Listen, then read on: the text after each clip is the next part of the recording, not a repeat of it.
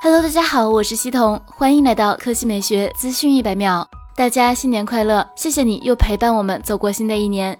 来看今天的新闻。Redmi 品牌总经理卢伟斌已于昨日正式宣布，Redmi K40 新机将在二月二十五日与公众见面。从工信部网站了解到，Redmi K40 已经正式通过了工信部认证。从公布的证件照可知，这款 Redmi 新机采用居中打孔直屏设计，后置镜头模组与小米十一类似，采用四摄方案。从照片来看，新款 Redmi K40 外观极具辨识度。据悉，此前有消息称，Redmi K40 系列将包括 Redmi K40 与 Redmi K40 Pro 两款机型。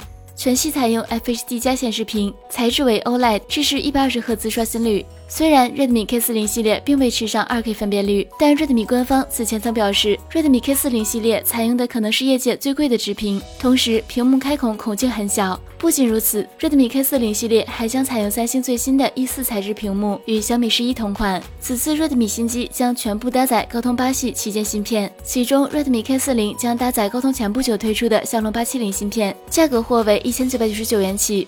而超大杯的 Redmi K40 Pro 将配备高通顶级旗舰骁龙八八八处理器，使其拥有更加强悍的性能配置，定价两千九百九十九元起。此前有消息称，Redmi K40 系列电池容量不会低于四千五百毫安时，可能在四千五百到五千毫安时之间，并且将标配三十三瓦充电器。其他方面，Redmi K40 系列预计会搭载增强版 LPDDR5 内存、UFS 三点一闪存技术以及 WiFi 六增强版。若不出意外，Redmi K40 将是牛年发布的首款旗舰新机，值得期待。